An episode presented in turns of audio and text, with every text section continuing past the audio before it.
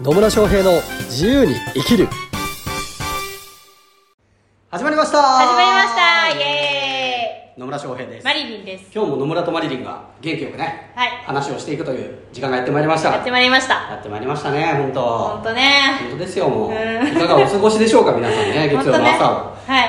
というところで今日のテーマは？今日のテーマはですね何かと言いますとあ何でしょう？なんとなんとそうだラジオ聞いてくれてる人がポッドキャストねあ聞いてくれる人がね。ポッドキャスト。ね。はい。なんとね、はあの質問をねくはい。れたんですよ、ほう質問いただいてありがとうございます、はありがとうございます。ということで、はい。えー、とその質問の内容なんですけど、はい。SNS でリーチしにくいターゲットへのアプローチを教えてくださいという質問が来ました。ははいだいぶざっくりした質問ですね、は SNS でリーチしにくいターゲットへのアプローチ。うん。なるほど。どういうことなんでしょうね。なんかね、まあ、深く聞いたらね。深く聞いてんの じゃあどどういうどういう人なの？って対象はい。が聞いたの、そうしたら聞いたの、はい。そしたらあの町工場の人、はい。町町工工場。場町工場か、うん。町工場の人うん。なんかなかなか SNS をやってないイメージがあるんだよねって言ってて。じゃあ、はい。そういう人にどうしたら、えー、とリーチさせられるのかなっていうことをねはい。あの聞かれました。なるほどですね、はい。あそういうことなんですね、はい。じゃあその方のターゲット層は町工場、うん。まあ、町工場に対して何かサービスをとか商品を提供する人で。はい。ででもその町工場のひまあ多分経営者さんを狙ってるんだとは思うけど、まあ、そういう方々っていうのは SNS とかあんま見てないんじゃないかと。うん。じゃあその場合どうやってアプローチしていったらいいのかはい。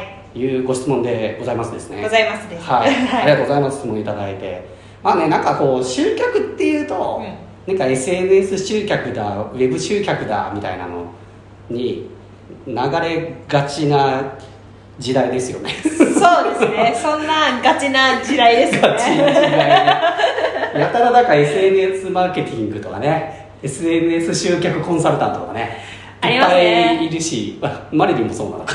私は別に SNS で集客しようとはしてないですけどね。あそこの先ですからね私の場合まあ、そそりゃそうなんだ。そりゃそうなんだけどさ。まあとはいえこうね SNS を使って集客しようみたいなのが結構多いとは思うんですけど、はい。とはいえターゲット層によっては SNS が有効じゃない場合もありますよということですよね。そうですね。うん、そうなんですよ。うん。何でもかんでもね SNS やってりゃ一丁もんでもないっちゅう話ですよ。間違いない。本当ね。あの SNS が有効な場合もあるけどそれはターゲット層がその SNS まああの Facebook にしろインスタにしろ Twitter にしろ YouTube にしろ何でもいいんだけど、うん。それを見てる層をターゲットにしてるんだったらまあ有効な場合もありますけどね。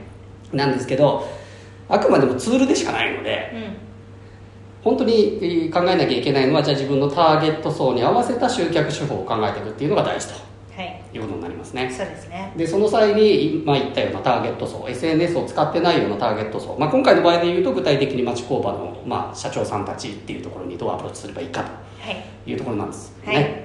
うん、でまあ町工場の社長さんたちにアプローチしようと思ったらある意味簡単ですよね。そうですね。ははいある意味ね。ある意味ね。うん。なぜでしょいっぱいそこら辺にあるから。う まあそうですね、うん。いっぱいありますよね。あのそう。結構ね町工場って、えー、と地域が固まってたりするんですよ、はいはい。うん、東京でいうと、えー大田区あたりとかうん。がこう町工場が結構ねちっちゃい町工場がたくさんあったりとか、うん。大阪でいうと東大阪っていうところの地域は結構町工場がたくさんあったりとかっていうので町工場の人たちって結構連携しながらね、うん。やってたりするので、う密集地帯があるんですよね。そうですね。ということはですよそこ行けっつう話ですね。間違いない。宝の山に自分から行かずしてどうするんだよ。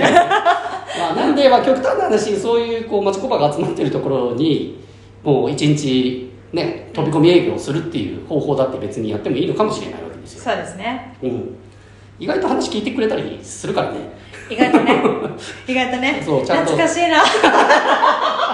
飛び込み営業。まあまあ別にそう。なのでその自分のターゲット層があるところに行ってで直接営業かけちゃうっていうのも一つの手ではあります、まあ、これ例えば飲食店を相手にしてるとかだとしても、同じですよね、飲食店いっぱいあるから。いっぱいある。びっくりするぐらいびっくりするぐらいあるから。食べるとこ困んないその中にあるから、そう。まあ、それこそ病院とか歯医者さんとかいくらでもあるからね。ありますね。なので、まあ、そういうのが目についたらあの飛び込み営業するっていうのも一つの手だし、うん。まあもちろんね飛び込み営業じゃなくてもいいんですよ。郵便ポストにポイってねそうそう。入れたりね。そうチラシ入れていくとかっていう方法もありますよね。ありますね。まあそれこそでポスティングとかもありますからね。うんポスティングチラシ、まあ、自分で巻いてもいいけどそういうのを巻いてくれる業者さんがあったりするので。ありますね。うん、なのであのそういうなんていうのかな。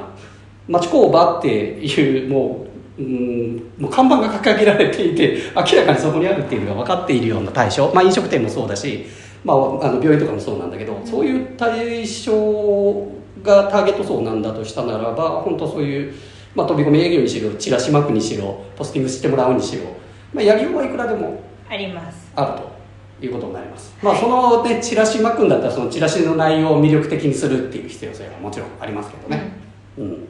なんで実はそういうこうなんていうのリアルリアルな店舗とか、リアルなあの事務,、まあ、事務所というか、まあうん、工場とか持ってる企業をターゲットにしようと思ったら実は方法はいくらでもあるということになりますね。ですね。はい、はい。うん、なのでまあチラシ巻いてもいいし飛び込み営業してもいいしですしあとまあ調べりゃ いいわけですよ。あの Google とかで検索してうん。でそうするとホームページ出してるところもあるじゃないですか。いっぱいありますね。はね、だから自分のターゲット層になりそうなところを片っ端からなんか連絡するとか。いうん。っていう方法だって別にあるし。ありますね。あります。なので、まあ、いくらでもありますよということになりますね、うん。まあ、それ以外でも例えばまあ、例えばその、まあ、今回の例でいくと町工場なのであれですけど、まあ、町工場の人たちが集まるようなおそらくねなんか団体とかってあると思うんですよ、うん。それ、まあ、な例えば商工会議所だったりとか、あるいはなんかわかんないけどその地域のなんかなんかあったりするわけですよ。グループみたそいうなね。そうコミュニティみたいなのがね、うんうん。あったりするのでそういうところになんかそういうところのイベントだったりとかに参加していくとかそういう団体に所属してみるっていうことだって別にやってもいいかもしれないですからね。ですね。はい。はい。そうなんです。なんでもうね SNS でリーチしにくかろうこれかろうが何だろうが別にやり方はいくらでもあるということになります。だから結局ねこう集客とかマーケティングとか、まあ、どうやってアプローチするかとかっていうのって何が大事かっていうとやっぱね結局そのターゲット層のことをどれだけ深く考えられるかなんですよね。ですね。ね。ツイッターで前 つぶやいてましたね。つぶやいてました見てますよ、大体私ツイッターをつぶやいてる時酔っ払ってるんでちょっとよくわかんないですけど、ツイッターでつぶやいて同じことをフェあ流してた、はい。まあ、そういうこともありますけど、はい。そうターゲット層のことをしっかり考えればじゃあそのターゲット層はどこにいるのかうん。とか分かってくるし、そして、えー、とどういうアプローチをすれば響くのか見てもらえるのかとかあるいはどういうメッセージを投げかければ反応してくれるのかっていうのもね結局ターゲットを考えるっていうことなんですよね、はい。だからねなんか SNS でね集客して自動化しましょうみたいなねいや別にいいんですよ。別にいいんですけどそれが本当に有効かっていうとまあそうとも限らないことがあるので、まあ、そういったねこうちょっとある意味泥臭いような活動をしてみるっていうのも私は結構おすすめはしてますけどね、まあ、あと別になんか営業代行をしてくれるようなあ会社もあったりするのでそれこそなんかテレアポしてくれるような会社さんがあったりするからその町工場のお人たちに片っ端からちょっと連絡してくださいみたいなんでやったっていいかもしれないし、うん、そうですね、うん、いくらでもあるんですよ。だから、えっと、個人を相手にしているより実は法人とかねそういう企業とか法人とかを相手にしている方がこうリストですね。リストは手に入れやすいので、うんだってまあ基本的に法人ってあの情報公開してるからね、うん、してる。してる。何かしらで、まあ、もちろんホームページないとかっていう会社さんもいあるけど、うん。とはいえ、ね、その例えば大田区っていう地域に行けばもういくらでもあるわけだから、なので実はこう個人を相手にしているのではなくて法人を相手にしているっていう場合はですね本当アプローチ方法いろいろあるっていうことになりますね、はい。なのでまあね繰り返しになりますけど実際にこうチラシ巻くね、ポスティングしてもらうとかチラシ巻くっていうのもあれば飛び込み営業するっていうのもあるし、テレアポしてみるっていうのもあるし、まあいろんな方法がありますよねということになります。はい。本当ね本当いくらでも方法あるんですよ、うん本当いくらでも方法あるんでまあね何が大事かっていうともう繰り返しになりますけどこうターゲットのことをしっかりと考えるということになります。はい。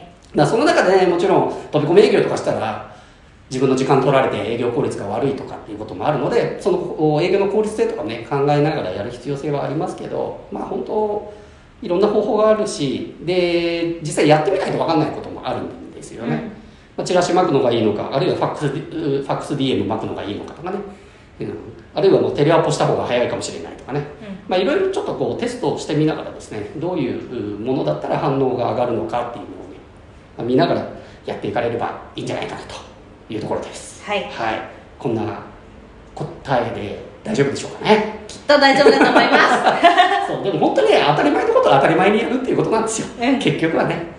っていうことになります。はい。というわけでねご質問いただきありがとうございました。ありがとうございました、まあ、このようにですね、まあ、扱ってほしいテーマとかね質問とかありましたら、まあ、コメントとかメッセージいただければというふうに思います。はい。はい。というわけで今日も最後までお聞きいただきありがとうございます。ありがとうございます。それではまた次回お会いしましょう。さよなら